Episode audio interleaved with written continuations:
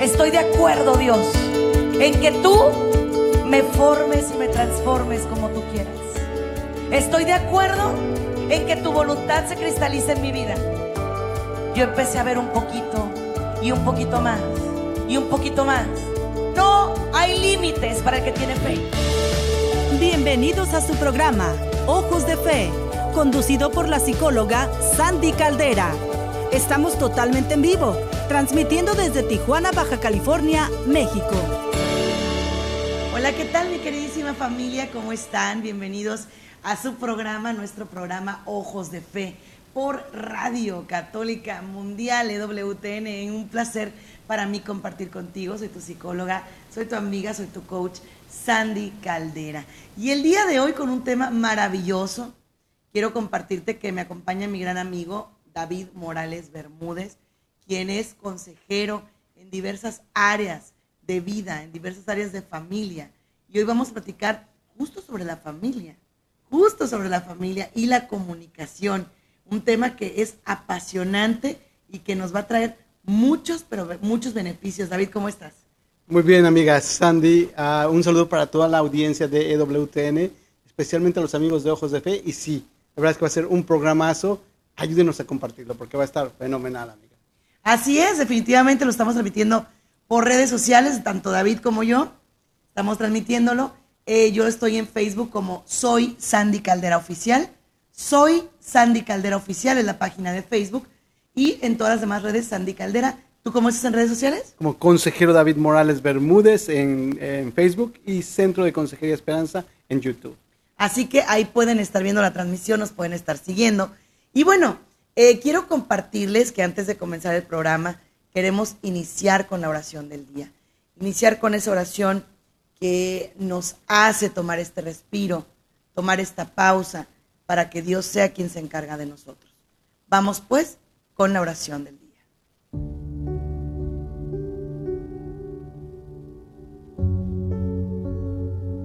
En el nombre del Padre, del Hijo y del Espíritu Santo. Amén. Ven Espíritu Santo, llena los corazones de tus fieles y enciende en ellos el fuego de tu amor. Envía, Señor, tu Espíritu y todo será creado. Renovarás la faz de la tierra. Señor, pido, clamo y suplico por tu Santo Espíritu. Te suplico tu amor, tu gracia, tu perdón y tus bendiciones.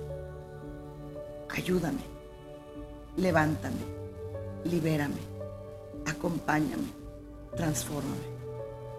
Que en este día y toda mi vida, todo lo que hago sea para tu honra y gloria. Tú que vives y reinas por los siglos de los siglos. Amén.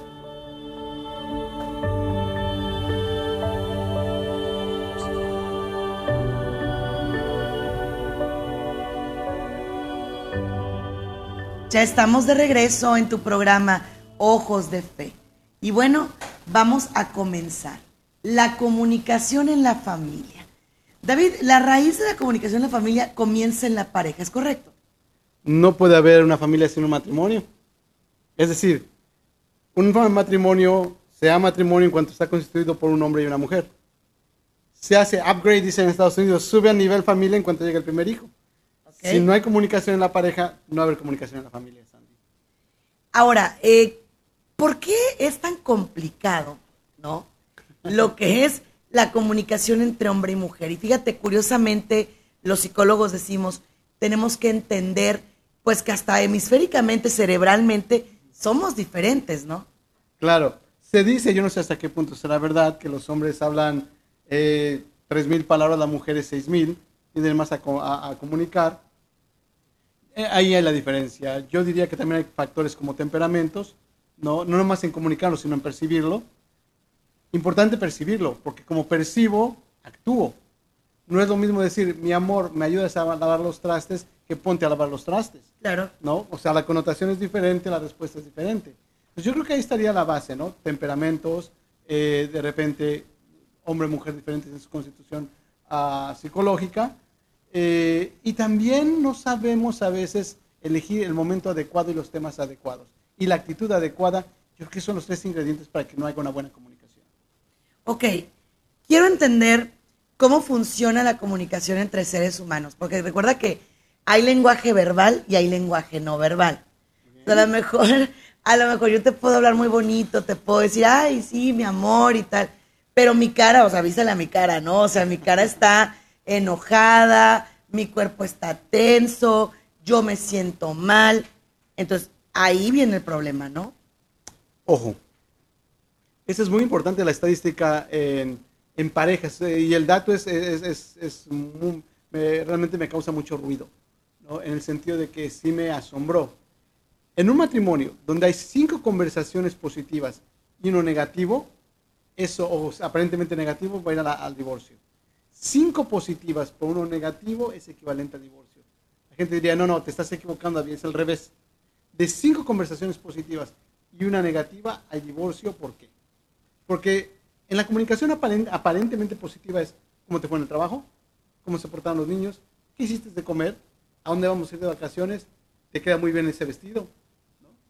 ¿Y qué pasa con me siento muy herida por tu actitud de anoche con mis padres? Esa me la callo. ¿Qué pasa con no me gusta que estás llegando tarde y no estás avisando?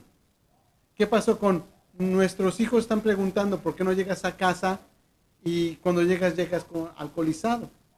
Es decir, me estoy basando en, puras conversaciones aparentemente muy positivas, pero no estoy comunicando la parte que realmente se exige, tomar en cuenta y que es la base del matrimonio, ¿no? Aquellas a conversaciones difíciles.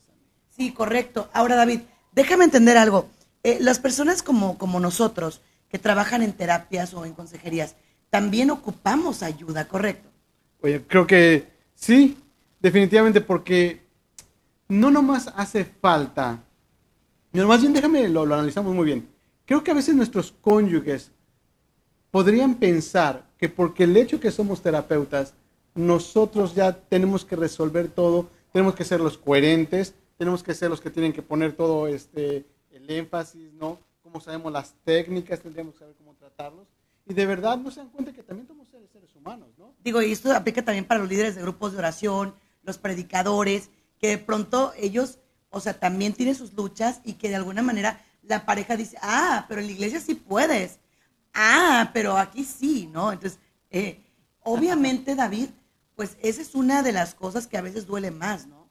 Claro, porque entonces empiezas a asumir que la persona, por el simple hecho de tener una certificación como terapeuta o ser un líder de una parroquia, ya debería ser perfecto. Entonces, ¿qué va a pasar? La frase famosa, eh, como dice, no actúas lo que predicas, ¿no? O si por lo menos actuaras como lo que dices en la iglesia o como lo que practicas en terapia, pues sería la cosa más difícil. Eso nos pone una desventaja muy grande. ¿Por qué? Porque no se nos permite ser seres humanos, ¿no? Con, debilidades y con, tropiezos. Y segundo, se nos deja mucha responsabilidad. Entonces creo que no se vale. A la otra persona le sumas de responsabilidades en cierto sentido. Fíjate, ahorita estaba haciendo yo unos ajustes aquí en el, en el volumen del micrófono para que nos escucháramos mejor, ¿no? En la, en la radio. Y me vino a la mente, así es la comunicación. O sea, a veces das por hecho que todo va bien, pero, hey, o sea, ¿y si le haces ajustes? O sea, no tú tienes que ser un big deal, no tienes que parar la transmisión, ¿no? Simplemente ajustale, o sea, súbele o bájale o muévele, pero haz algo. O sea, el detalle creo que cuando falla es cuando ya empiezas a sentarte y decir, ya me rindo, ya no hay nada que hacer. Ahí es cuando hay un problema, ¿no? Mira, todo comienza desde el, noviazgo. Si en el noviazgo ya no hubo una buena comunicación, eh, obviamente, y no se hace algo al respecto en su momento, lo vas a traer a la vida matrimonial. Entonces, ¿qué pasa? Que podemos de repente, los, las parejas, tender a evadir ciertas conversaciones, o no concluirlas, o no sabemos las técnicas adecuadas de comunicación. Entonces, ¿qué pasa? Me gritas, te grito. Hay mucha gente, Sandy, que me da mucha pena decirlo, pero algunos se identifiquen, escuchan para defenderse. O sea, me estás hablando y yo ya estoy pensando que te va a contestar. Correcto. No ah. para solucionar. Entonces, ¿cómo se vuelve esto? Es, eh, me molestó tu tono de voz, sentí que me hablaste este, golpeado, decimos en México, ¿no? Sí, pero tú no ves cuando tú hablas golpeado a los niños, y así nadie te tiene que decir nada. La otra persona dice, bueno, estoy intentando comunicarme cómo me siento ante eh, lo que yo siento que fue un, tono de voz uh, rígido y tú me contestas, porque yo hablo así como los niños, mejor no te vuelvo a decir nada. Es decir, lo dejamos ahí, pero se, se genera un resentimiento. No me sentí valorizado, no me, mi, mi emoción. Entonces, ¿qué va a pasar? Próxima vez que quiera comunicar algo, digo, pues ¿para qué hablo con esta persona? Si solamente se quiere defender, o mejor empiezo a guardar silencio. Y esos silencios, David, no son una solución. O sea, quiero que eso quede claro para la audiencia. No porque te quedes callado, quiere decir que estás solucionando algo. Simplemente lo estás postergando, estás poniéndolo en pausa y cuando salga va a salir de la manera más incorrecta. Bueno, acabé de decir, ¿no? El que cae otorga. Ándale. Es decir, tú guardas silencio porque no quieres discutir, la otra persona lo puede interpretar como que, entre comillas, te ganó la partida y ya tiene, ella o él tiene la razón. Entonces, ¿qué pasa? Sí se puede generar una distorsión de la realidad. ¿Por qué? Porque entonces la otra persona sigue pensando que está en lo correcto, porque tú tiendes a ya no expresar, se vuelve un vicio de, de, no comunicación, se generan resentimientos, a un punto ya no vas a poder, lo vas a reventar. Y es cuando la persona de repente que piensa que todo iba muy bien en el matrimonio después de 10 años, 15 años, 5 años, te encuentras con toda una sorpresa. Que no, la persona no tenía el valor de comunicar lo que pensaba, lo que quería, por inhabilidad, por temor, porque introvertida, porque le valió ya no comunicar. Y tú te sorprendes, pero si parece que tú iba tan bien. No, es que no iba tan bien, sino que esta separación se fue gestionando desde el noviazgo o muchos años antes de que esto estallara. Incluso, fíjate, tenemos muchas comunicaciones muy neuróticas, ¿no? Al final del día, creo que comunicaciones neuróticas es, eh, por ejemplo, oye, ¿puedo ir aquí? Pues como quieras. O sea, el, el, el, decirle, como quieras, pues le estoy dando una opción. Mi, mi, mi, voz le dice, como quieras. Mi tono le dice, no vayas. Mi cuerpo le dice, si te vas, las bolsas de ropa van a estar en la puerta. Entonces, fíjate cuántos mensajes en un solo mensaje. O sea, claro. esto es gravísimo, David. Por supuesto. ¿Qué está, ¿Qué está pasando aquí? Que uno de los dos cónyuges está dominando a través de la manipulación. Lo que tú decías, ok, como quieras, y es muy común en la mujer cuando dice como quieras, el hombre que es, ha vivido varios años con una mujer implica, ya te dijeron que no, mejor quédate en casa, ¿no? Porque si lo ¿Cómo haces... saberlo? Porque de pronto, a ver, o sea, incluso ellos te lo dicen. Porque las mujeres somos mucho de que nos interpreten. Sí. A, mí, a mí te, interprétame. O sea, ni modo que no te des dado cuenta que mi cara decía, no vayas. Pero el hombre nos dice, permíteme. O sea, a mí dime las cosas, porque el hombre es práctico. Correcto. A mí dime las cosas como son. A mí no me digas como quieras y luego me digas, no quiero. O sea, a mí dime las cosas como son. ¿Qué le sugerirías tú a una mujer que te dice, David, sabes qué? Es que mi marido no me entiende. ¿No me entiende o no me explico? ¿No? O sea, ¿qué, qué, qué, qué sería ahí un consejo bueno? Hay que ser muy asertivos. La asertividad viene de hablar lo que piensas y sientes de una forma educada. Sin lastimar a nadie, ¿no? Correcto. Incluso tierna, si se puede. ¿no? Sí se puede. Incluso tierna. Ahora, para eso necesita una persona tener autovalor, autorrespeto y ser una persona responsable en la vida de sí misma. Si no tienes esto, entonces ¿qué va a pasar? Vas a empezar a mandar estos mensajes negativos. Quédate o vete si quieres, pero va a haber un problema. ¿Qué puede hacer una mujer en este caso? Mira, tienes el, a mí, yo soy muy exitoso, trabajo mucho con mujeres, porque soy hombre. Pues como pienso como hombre, puedo dirigir Queremos muy, saber bien, el, el... muy bien a la mujer, ¿no? claro. La mujer necesita, necesariamente, por, por, por favor, comiencen a dar razones del porqué. A ver, a ver, a ver venga, échale. ¿Cómo? Por razones del porqué. Por ejemplo, uh, voy a ir a jugar, a, no sé, a tomar con mis, con mis amigos después del trabajo. ¿no? Entonces la mujer tiene que decir, cuando el hombre le vaya a decir, voy a salir con mis amigos después del trabajo, puede decir, eso implica echarme unas cervezas. Entonces la mujer tiene que decir, ¿sabes qué? A mí no me parece que vayas con tus amigos a tomar unas cervezas cuando tú no le estás dando tiempo a los hijos. Y me estoy sintiendo abandonada por ti. La verdad me interesa mucho este matrimonio, pero me estoy cansando y siento que no me, no me valoras. Al igual que tu trabajo, al igual que tú arreglo la casa, y la verdad es que a mí me gusta pasar tiempo contigo, pero al parecer a ti no te gusta pasar tiempo conmigo.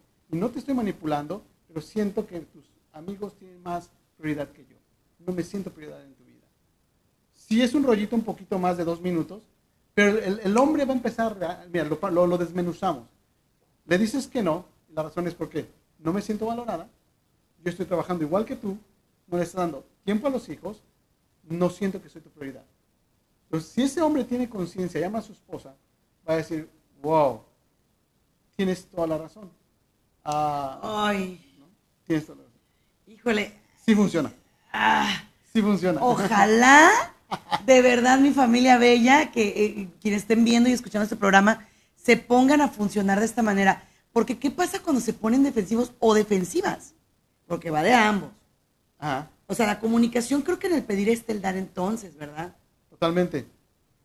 Entonces, si este hombre realmente te ama, va a, valer- va a escuchar y va, va a darte, va a valorizarte y te va a decir, ok, está bien, pueden entrar a la negociación. Si este hombre no te ama, entonces le va a valer, decimos en México. Y entonces se va a ir de todas maneras. Entonces ahí sí hay una señal de que algo no está muy bien en tu relación, de que a lo mejor tu intuición de que no es la prioridad para ese hombre Es es correcto. correcta. Ahora, no vamos a estar separando todos los matrimonios, pero sí es cierto que se busca la ayuda del clérigo, del sacerdote, del terapeuta o de algún amigo con una buena calidad moral que hable con la pareja. Porque si no, esta desvalorización de la mujer la va a llevar a la decepción de la relación. Y si esto se repite 10, 15 veces por no sé qué número de años, pues realmente se está ahí construyendo una separación, un divorcio sano. O una relación muy insana, muy enferma, donde no hay comunicación, no hay plática. Eh, obviamente se está manteniendo una relación, pero muy, muy tensa, ¿no? Muy tensa, muy con eh, muy pocos realmente momentos sanos, momentos buenos, momentos edificantes. Ahora, ¿esto cómo impacta a los niños? Porque de pronto decimos, bueno, mira, eh, nosotros nos llevamos medio mal, pero ¿qué crees que los niños ni se enteran? Y tú y yo sabemos, tanto en terapia Mm. como en consejería, eh, que claro que se superenteran los chicos, ¿no? Wow, eso es muy difícil, muy difícil. Porque, porque yo he escuchado los casos de los, de los hijos que se quejan con los abuelitos. Mi papá o mi mamá le grita mucho a mi mamá, mi mamá le grita mucho a mi papá, y el otro o la otra, por querer llevar bien la relación, lo permiten. Pero entonces es- los hijos están recibiendo un mensaje inadecuado, es decir, puedes dejarte que tu cónyuge te, te grite por llevar la paz. Y no va por ahí, porque entonces ellos van a permitir también la violencia verbal, el abuso verbal en sus propias relaciones, porque no estamos mandando el mensaje de que nos tenemos que quedar callados para que no haya una agresión una cuestión verbal en la casa. Y eso no es correcto. A ver, cuando hablamos de una agresión, no tiene que ser activa. Esto es algo muy importante que queremos dejarles claro a las familias. Agresión también es, no te preparo el lonche, em, no, no te saludo, no te doy intimidad en el caso de los matrimonios, no te doy tiempo de calidad en el caso de los niños. O sea, hay agresiones pasivas, David. E- incluso en el tono de voz. Una mujer que le diga a, su- a sus hijos o a su cónyuge, o un hombre que le diga a, sus- a- a su esposa o a sus hijos, es que tú no entiendes, eh, es sentido común, le está diciendo que eres una tonta. Sí. ¿no? Es que es sentido común que esto así. ¿Cómo es que no, ni siquiera puedas hacer esto? ¿no? Con un tono de voz rígido, con un rostro desencajado, enojada, y, los hijos alrededor, genera esta persona, hombre o mujer, tensión a su alrededor. Esta tensión, pues obviamente la van a recibir los hijos, la van a re- recibir los cónyuges, y son simplemente bombitas de tiempo. Estos hijos van a empezar a estallar luego, igual que lo hace la mamá y el papá.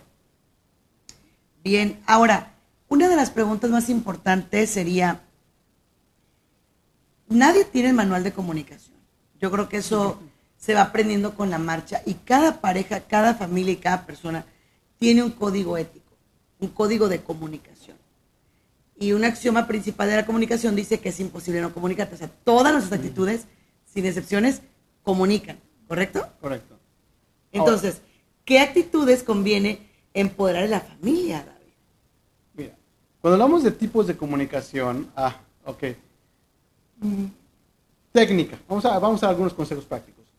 Soy muy feo, porque soy un poco frío, pero primero es importante con los cónyuges definir qué tipo, con los hijos, qué tipo de comunicación vamos a tener en este momento. Ejemplo, ¿qué pasa con un hombre al cual su esposa le está contando la separación de sus padres? La esposa le puede decir, oye, mis papás están separando, eh, me duele mucho esta situación. Y el esposo le diga, bueno, pues está bien, tu mamá bien neurótica, tu papá bien alcohólico, es lo mejor. Uy, uy, Fíjate uy, que no, échale ganas, vamos a ir adelante, unas vacaciones, sacamos a los hijos. Lo que tú necesitas es desestresarte, eh, no te preocupes, ya lo veía venir. A ver, a ver.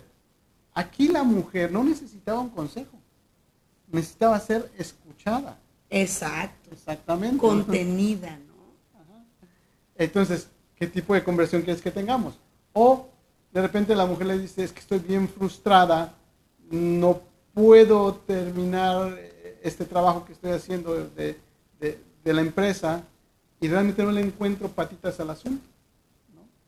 Y el esposo de repente le diga, déjalo, mañana lo haces, estás desestresada. No, le dice, te preocupas por nada, eh, o sea, siempre exageras. O sea, ese tipo de cosas, a largo plazo lo que van generando es que ya no te cuente, ¿no? Pero fíjate, más aún, lo que necesitaba la mujer es decirle, yo sí sé trabajar el programa Excel, hazle así. Esa era una comunicación de ayúdame. Contraria a la otra que era una comunicación de necesito ser escuchada. Entonces, ¿qué tipo de comunicación vamos a necesitar en este momento? ¿Quieres que te ayude a resolver un conflicto o quieres que te escuche? Fíjate, David, que algo que, que quisiera yo en este programa es también hablarles a los novios. Curiosamente, yo siento que nos centramos mucho en los matrimonios, pero fíjate que curiosamente también nos ven muchos novios. Mucha gente joven, nos escucha muchos novios que están queriendo formar sus familias. O incluso, fíjate, ni novios. Gente católica practicante que gracias a Dios se encontró en el camino y que ahorita pues eh, están teniendo un encuentro entre que sí, que no. Esos jóvenes que están viendo si se casan o no, ¿verdad? Fíjate que desde ahí vienen los problemas de comunicación, lo dijiste muy bien.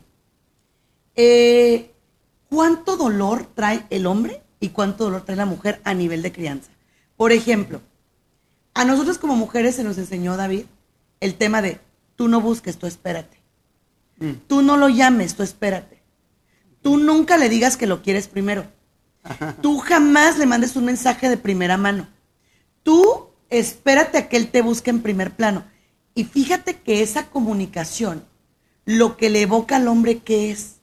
Me encantaría que se los dijeras a tantas mujeres, porque de pronto me dicen, íbamos muy bien y yo traté de hacer todo lo que me decían en mi casa o en mi que y él pensó que no lo amaba, él pensó que no lo quería, él pensó que no me importaba.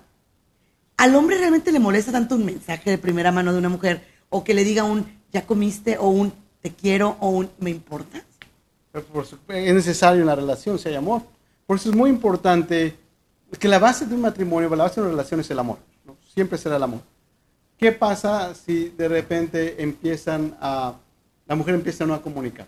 O a comunicar desde la ira, ¿no? Porque también puede, a los celos, si es que existieran, ¿no? Entonces, eh, ¿qué va a pasar? Es- Esa, esa comunicación de esa, de esa pareja, pues obviamente no va, no va a irse bien. Regresamos al punto anterior.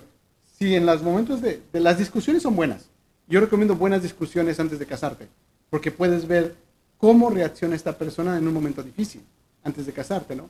Yo, yo, yo soy de los que piensa que no te tienes que casar sin haber tenido una buena discusión con tu, con tu pareja, ¿no? Ándale, tú no ¿De eres de los de? Happy Ever After, No, no, entonces. no, no, no, de ninguna manera. Porque entonces no te estás for- forjando, no te estás eh, presentando como eres. Sí. Entonces, ¿qué pasa? Decías, si esta mujer no muestra interés por este caballero, ¿qué tal si este caballero tiene vacíos emocionales y necesita ser afirmado por parte de su pareja? Su pareja no le está afirmando. Pero ¿dónde queda, otra vez, dónde quedan esas dudas de crianza, esos huecos de crianza donde te enseñaron cosas tan absurdas? O al hombre, por ejemplo, usted, a la mujer, ni todo el amor ni todo el dinero. Usted no llora. Entonces, por ejemplo, fíjate que ya tengo un detallazo con él y que él diga, ¡ay! Me dieron ganas de llorar. Pero no lo hace. ¿Por qué? Porque traemos estos introyectos. ¿Qué son los introyectos fantasmas emocionales que traemos desde la casa, desde la crianza, que nos están matando, David? Correcto. Y hay que romper esos patrones si es que quieres una relación estable.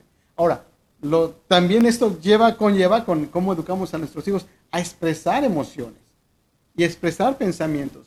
Porque si uno no enseña a los hijos a expresarse, eh, entonces realmente les va a costar mucho llevar una vida de pareja y no van a enseñar a sus hijos, que sean nuestros nietos, nietos a expresarse tampoco. Entonces, ¿qué pasa? Que estamos teniendo generaciones de hijos e hijas que no saben expresarse y esta es la crisis que estamos viviendo ahorita en los matrimonios, en las familias. Se casan porque se gustan, se casan porque están teniendo relaciones íntimas, se casan porque, pues bueno, planean una boda maravillosa, de cuento, de fantasía, pero no se están casando realmente por la razón principal, que es tener un matrimonio, por tener una familia, sobre todo, no nomás casarse, sino sacar ese matrimonio y esa familia adelante, eh, como lo manda la Santa Iglesia Católica, es que es por siempre y para siempre, en los casos donde debería de haber habido matrimonio. David, vamos a ir a un corte, pero quiero abrir los teléfonos, quiero que la gente se atreva y se comunique al 1866-398-6377, 1866-398-6377 y que nos llamen, que nos pregunten. Una cosa que también quería decirles a ustedes en el área de la intimidad sexual, que es un encuentro entre dos almas y dos cuerpos, bendecido por Dios en el caso de los matrimonios por la iglesia, como también la comunicación ha llevado a tantos problemas. La falta de comunicación ha llevado a tantos problemas. Incluso quiero hablarles también del área de comunicación entre familias extensas. ¿Qué pasa mm. entre suegros y nueras? ¿Qué pasa entre eh, yernos y suegras? O etcétera.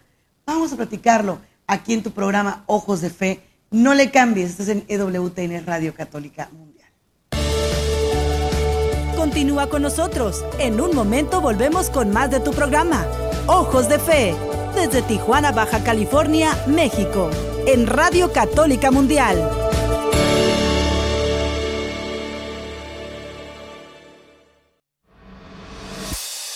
EWTN te invita a su celebración familiar el sábado 1 de octubre 2022 en el Centro de Convenciones de Phoenix, Arizona. Un día entero con charlas de Alejandro Bermúdez, Patricia Sandoval, Astrid Bennett, el padre Ernesto Reynoso, Julio Inclán y el padre Pedro Núñez. Además, la celebración de la Santa Misa y un increíble concierto de Martín Valverde. Y todo es gratis. El cupo es limitado, así que asegura registrarte lo más pronto posible en ewtn.com diagonal celebración familiar.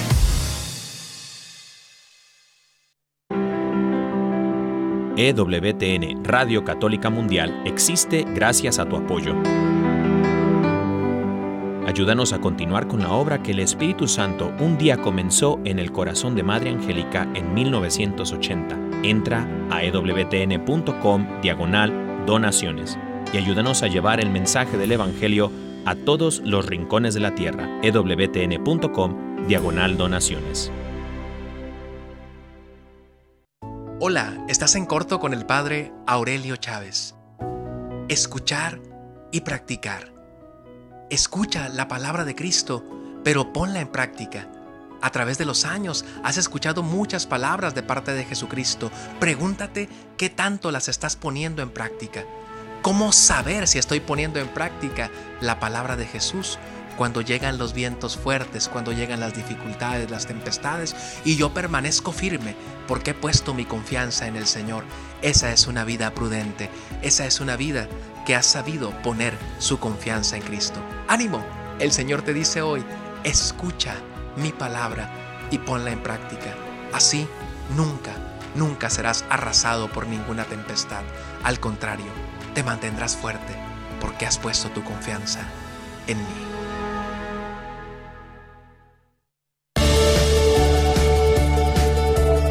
Ya estamos de regreso en tu programa Ojos de Fe, transmitiendo desde Tijuana, Baja California, México, en Radio Católica Mundial.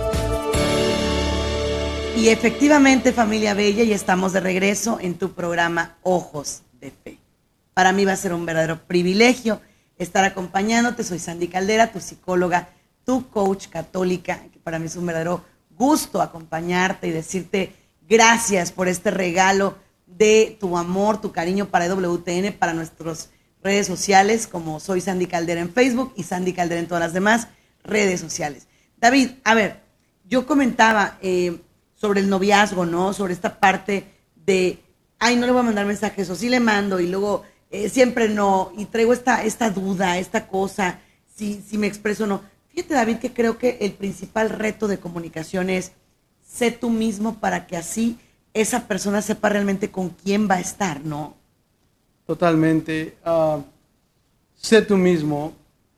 Es difícil, porque la etapa del enamoramiento Como que no suele ser uno mismo, ¿no? Casi nunca, de hecho, muy, muy raro, ¿no?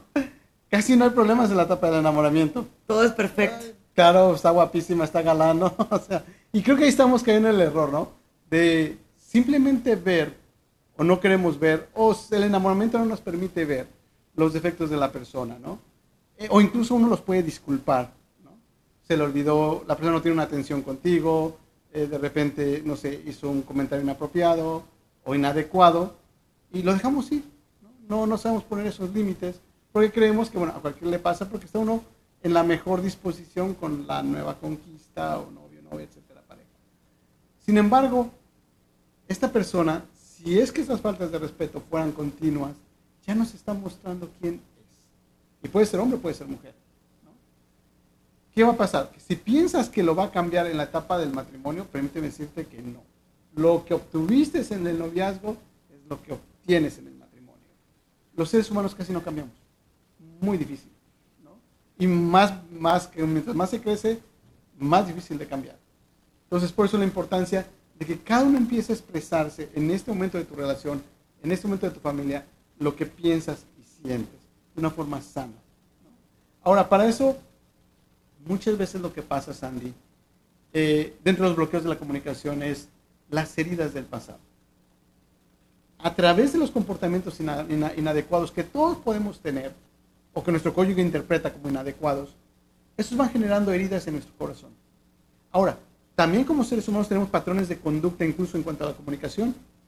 El cerrarse, el no saber perdón, saber pedir perdón, el siempre querer tener la razón en lugar de ser feliz, el no ser afectivos a la hora de comunicar. Son patrones de conducta a nivel de comunicación que tenemos y que traemos y que los hemos sostenido en la vida matrimonial, que bloquean al otro de comunicar algo o expresar algo porque ya tiende a asumir, ¿para qué le digo si no, si no me va a creer? Esta nunca va a pedir, o este nunca va a pedir perdón. Esta persona, es, e, es imposible comunicarse con ella, nunca te escucha. Siempre está defensiva. Hablar con él o con ella es gritar. Siempre tiende a ignorarme. No soy su prioridad. Todo este tipo de pensamientos que nos ponemos bloquean y que han sido reales, porque uno no está loco. Entonces, ya como son cosas del pasado, patrones de conducta a nivel de comunicación de los, de los matrimonios, este, este bloqueo se queda ahí. Entonces ya no expreso lo que pienso y siento. Sería cuestión de uno desbloquearse y empezar con, con una fe grande en Dios a querer comunicar aún con la percepción negativa que tenemos sobre la otra persona. Es decir, comunica aún cuando tú pienses que la otra persona no te va a escuchar. Ok, comunica aún cuando tú pienses que la otra persona no te va a escuchar.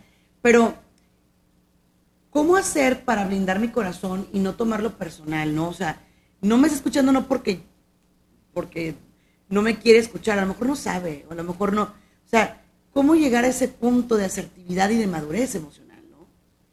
Hablamos hace unos momentos. Dos tipos, vamos retomando los tips. Primero, habla con, qué tipo de comunicación quieres con tu cónyuge. Uno que, donde quieres que te ayude a resolver una situación. Segundo, o quieres que te comprenda, que te apoye emocionalmente, o solamente quieres que te escuche. Segundo, hay una técnica que les voy a enseñar, se llama tal cual ropa, es un acróstico ropa, que tiene cuatro aspectos. R de reconocer, O de ofrecer disculpas, P de pedir algo y A de acuerdos. A ver otra vez, por favor. R de reconocer, O de ofrecer disculpas, P de pedir y A de acuerdos. Ropa. la manejamos una situación que ya más o menos va difícil la comunicación en la pareja. Entonces yo puedo decir, mira, R de reconocer. Reconozco que a lo mejor no soy paciente. Reconozco que a veces no te hago caso, ¿no? Que me bloqueo ya cuando me comunicas algo. Reconozco que a lo mejor no soy la persona más afectiva. Reconozco que no te ayudo, que no te doy tu tiempo. O sea, reconozco mis, mis faltas, ¿no? Reconozco, reconocer. Luego ofrecer. Ofrezco disculpas, perdóname, ¿no? por tal vez no ser la persona que tú esperabas, perdóname por no estar tan atento a tus necesidades emocionales, afectivas, o ayudarte, eh, ¿no? ofrecer disculpas genuinas, ofrecer perdón. Hasta ahí todo iría bien, o sea, soy padrísimo. Pero no me quedo como alfombra, y eso es lo bonito de la técnica. Pido, yo necesito que tú me ayudes también con la paciencia, porque la verdad que tu tono de voz me hace sentir inútil, tu tono de voz tan demandante me hace sentir que no importa lo que haga, no, no, me tomas en cuenta. tu tono de voz me puede hacer sentir miedo, tu tono de voz me genera culpa. O sea, estoy expresando, ¿no? Y te quiero pedir que cambies esta situación, porque quiero esta relación, ¿no? Porque me interesas. Entonces, reconozco, ofrezco disculpas, pido lo que quiero. Y la última parte es llegar a acuerdos. ¿Cómo yo te puedo ayudar para reparar el mal que yo he hecho? Yo necesito que tú hagas esto para que yo me sienta feliz en la relación. Es una muy buena técnica para empezar una relación que está medianamente maltrecha o, está agonizante, por decir la relación. Me encanta, me encanta. Ahora, ¿qué hay, por ejemplo, de la gente que hace ley del hielo para evitar supuestamente problemas, no? Em, de una u otra manera dice, bueno, es que lo que tengo que decir ahorita no es bueno, entonces me voy a esperar un rato, pero cada vez ese rato se vuelve más, más, más, más largo, más largo, más largo. Ajá, ay, ay, Sandy, este es, amiga, diste el dedo en la llave. Exactamente. Esta, esto es el ingrediente principal para un divorcio. La ley del hielo. La ley del hielo. Sí. Porque es la carta del poder. Cuando yo aplico ley del hielo, lo que estoy haciendo es, yo tengo el control, tú te tienes que rebajar a pedirme perdón. Yo hablo cuando yo quiero, no cuando tú me lo pides. Y esto es fuertísimo, ¿no? Porque otra persona quiere reparar la situación y ya, oye, mi amor, ¿cómo estás? Bien. Oye, ¿sigues molesta? No. No tengo por qué. Oye, pero vamos a echarle ganas, ¿cómo es el día de hoy? No sé, pregunta a los niños. O sea, y la otra persona puede que esté en una verdadera agonía. Porque quiere su matrimonio, quiere su pareja. ¿Qué pasa? Después de... Acuérdate que hay matrimonios de 20, 30 años. Con esta misma dinámica. Va a un punto que, que me acuerdo de este hombre que le decía a su esposa, mira, cambia, cambia, cambia. Hasta que un día le dijo, ¿sabes qué? Cuidado cuando me dejes de interesar comunicarme contigo o la relación íntima. Y eh, lo tengo en terapia, porque se le acabó el deseo de comunicar, no tiene deseo de relación íntima. Porque ¿qué? lo bloqueó tanto que es, ahorita dice, yo me separo yo ya no puedo. Eh, la mujer, podríamos asumir que tiene muy buenos detalles, es muy buena persona, pero esta ley del hielo destruyó el matrimonio. Señoras, no la utilices, busca ayuda porque si la utilizas te va a dar poder, vas a ganar muchas batallas, pero pueda que pierdas la guerra. Uy, qué fuerte, qué fuerte David. Y también eso no se aplica, por supuesto, con los hijos, ¿no?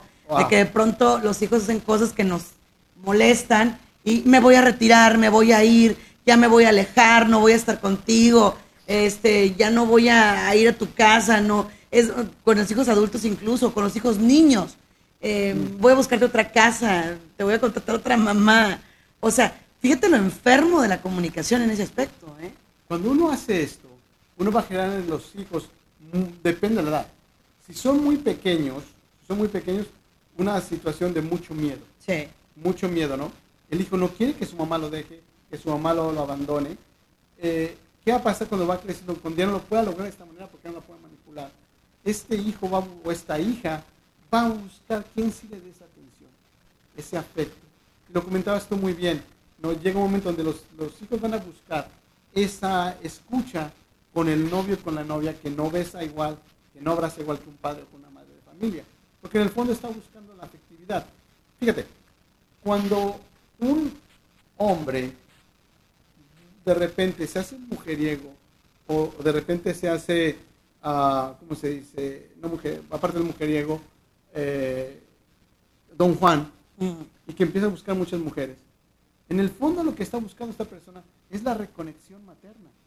Ahora, vamos a asumir que no se logró la extensión es de la esposa, pero casualmente dicen los psiquiatras y los psicólogos que uno busca como cónyuge alguien muy parecido al cónyuge que uno tuvo, a los padres que uno tuvo. ¿no? Entonces, ¿qué pasa? Que tenías una mamá controladora, te buscaste una esposa controladora. Inconscientemente, ¿eh? Porque luego dicen, no, claro que no. inconscientemente sí. ¿Sí? Sí, claro que sí. Entonces, ¿qué va a pasar? Que entonces te das cuenta a los 20 años que esa no era la mujer de tu vida.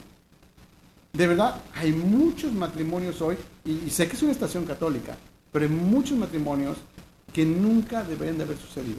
Y nosotros los psicoterapeutas sabemos eso. Y conste, mi querida Sandy, que yo también estudié teología. ¿eh? Sí, claro. Entonces, si uno se da cuenta que hay muchos matrimonios que no deberían haber sucedido. Matrimonios que, por ejemplo, se casaron porque la mujer se le embarazada.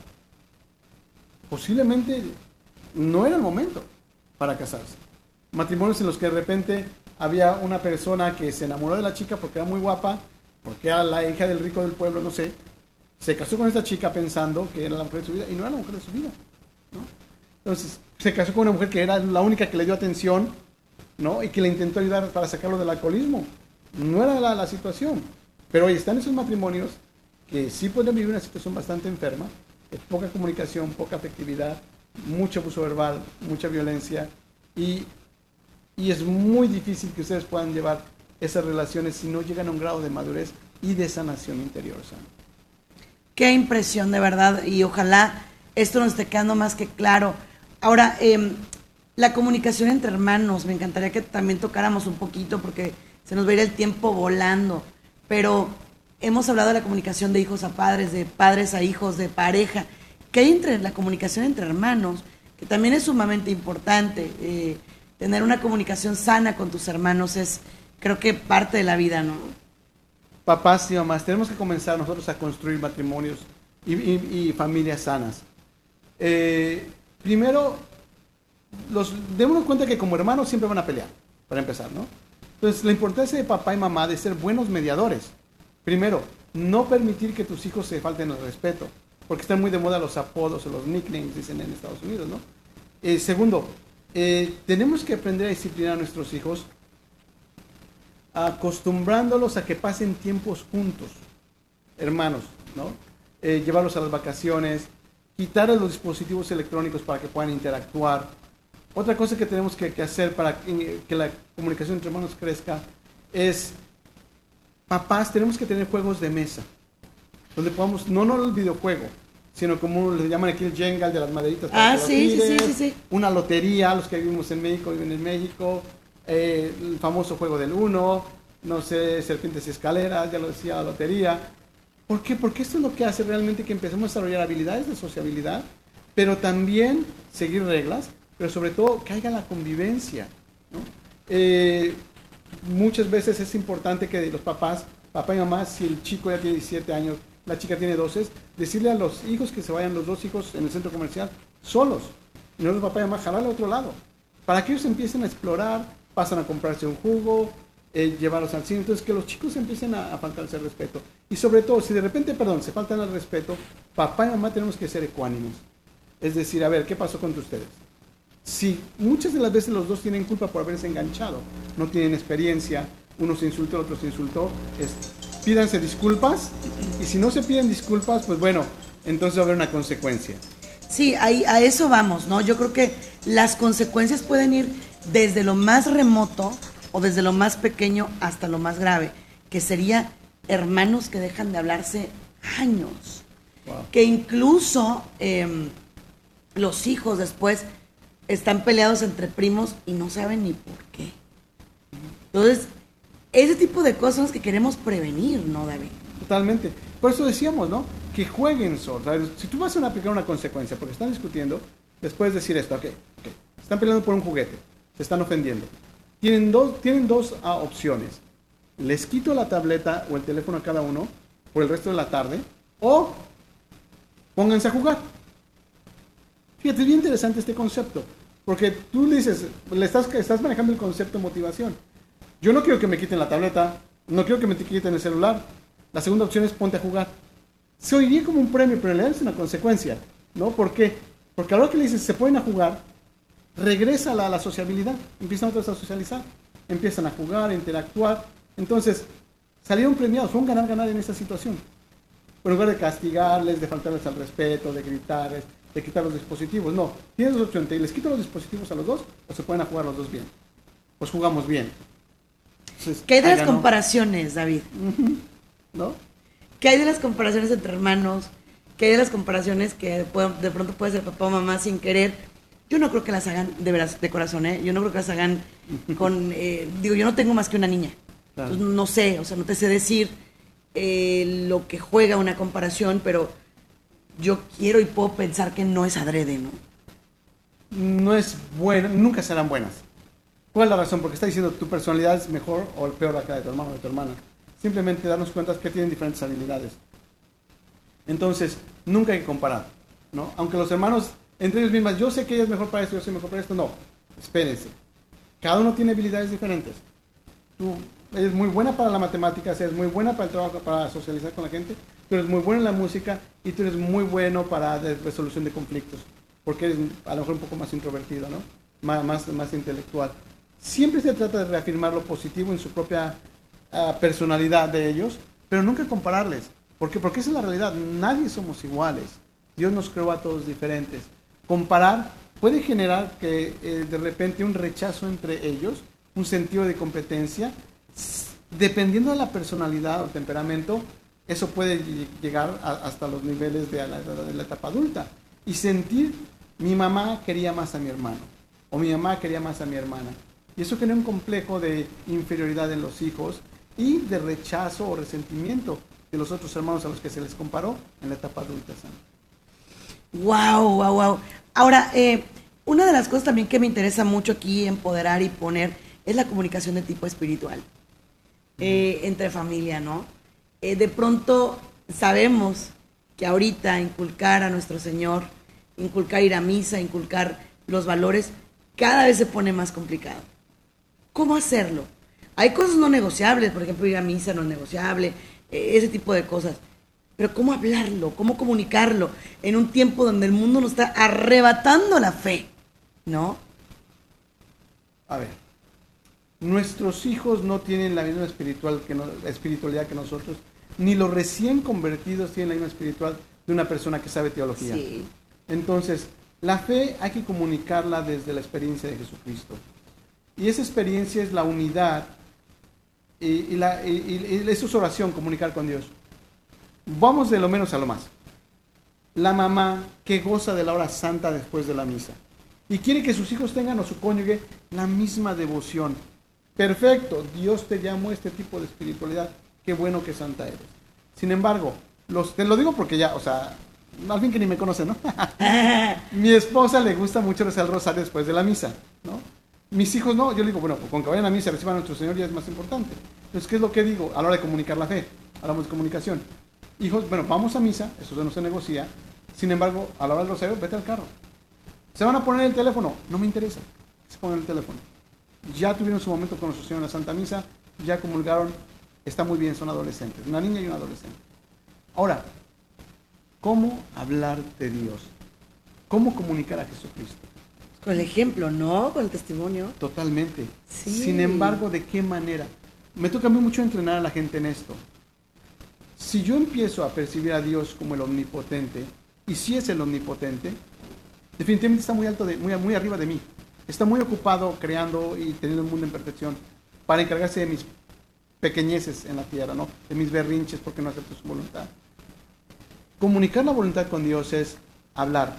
Señor, no me siento bien en la situación que estoy viendo ahorita contigo. Pero fíjate cómo es la oración. Me cuesta mucho hacer tu voluntad. No creo que lo que tú me pides en este momento es algo que yo te quisiera dar. No, no, no quiero este sacrificio, no quiero este dolor. No me gusta esta cruz. Pero me la estás pidiendo. Dame la fuerza porque no puedo caminar, no lo puedo hacer sin ti.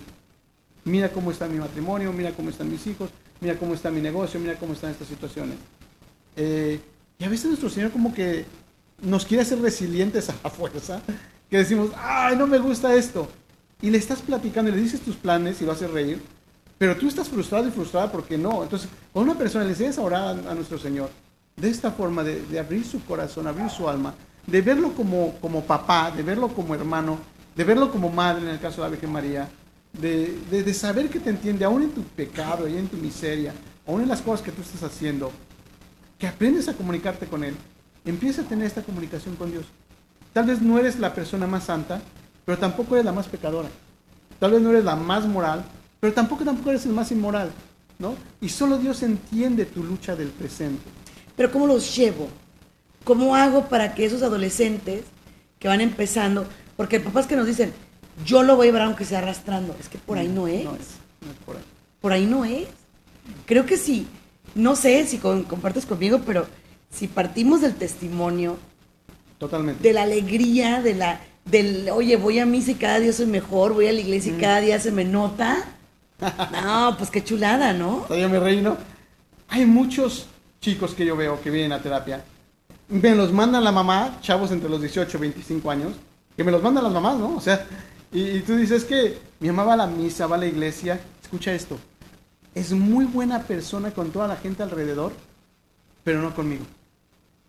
Ahí donde se acabó el testimonio, la, o sea, puede ser una persona en teología, puede ser una persona, no sé, que, sea toda la, alma de, de, la iglesia, pero el hijo no lo está percibiendo.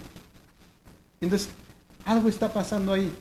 Eh, mamás, ¿cómo vamos a educar a nuestros hijos en la fe? Pues eso, siendo testimonios de Jesucristo, acompañándoles, escuchándoles.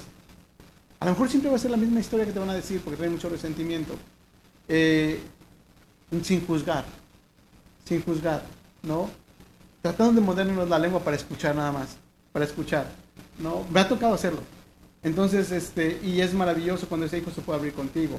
Simplemente escuchas y te puede, me ha pasado, hora y media mi chavito. Y yo después de aventarme ocho horas de trabajo, escuchando, caminando los dos, ¿no? Eh, le estás hablando que Jesucristo es real, no le estás juzgando. No le estás diciendo, oye, qué mala onda, oye, ¿cómo te atreves a hacer eso? Oye, ¿por qué? No, no. Porque uno también fue joven, ¿no? Y cometió sus propios errores. En la vida, queridos padres, somos guías. Nunca se nos olvide de dónde venimos y los pecados que cometimos antes de juzgar, ¿no? Y que todavía seguimos siendo seres imperfectos, seres imperfectos. Pero así como Dios nos perdona, tenemos que estar abiertos a perdonar también. Y a reconocer que nuestros hijos, aunque sepan hablar y puedan comprender un poco las cosas, no tienen nuestra experiencia de vida. Y decías tú hace un rato, Sandy, nosotros los adultos somos los responsables de guiarles, de llevarles en la vida. Escoge el lugar adecuado. Una conversación a la vez. Escucha atenta. Eh, no traigas la basura del pasado. Eh, abrázale. Trata de ponerse en sus zapatos. No escuches para defenderte. Busca solución del conflicto lleguen a acuerdos, no es mi voluntad.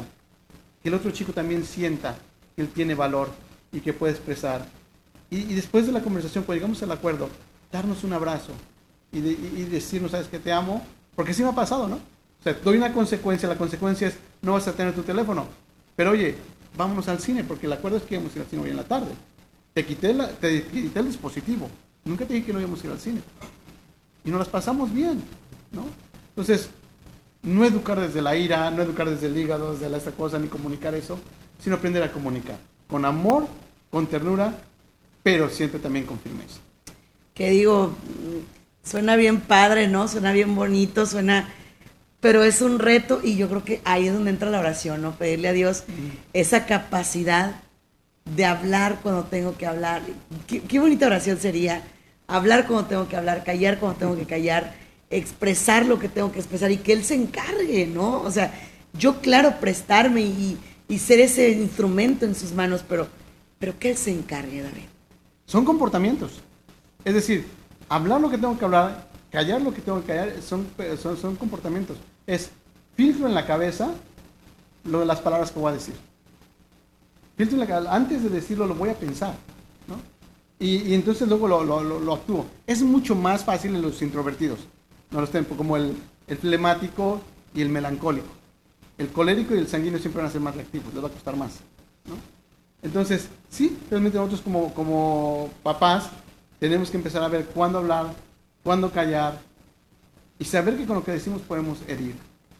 Eh, el colérico y el sanguíneo pecarán de, de impulsivos y de gritar, y se nos fue el tiempo. se nos fue el tiempo. Se nos fue el tiempo, familia. Pero vamos a invitarte nuevamente, David, para continuar con estos temas. Familia, gracias. Él está como David Morales Bermúdez en Facebook, Centro de Consejería Esperanza en YouTube. Muchas gracias, David. Bendiciones. Bendiciones. Esperamos contar contigo para la próxima. Contáctanos a través de nuestras redes sociales, Facebook, Twitter e Instagram, bajo el nombre de Sandy Caldera o escríbenos a sandycaldera.hotmail.com. Contáctanos desde los Estados Unidos al 619-451-7037 y 619-816-2333. Si te comunicas desde México u otro país, nuestro número es 52 664 630 8322. Muchas gracias.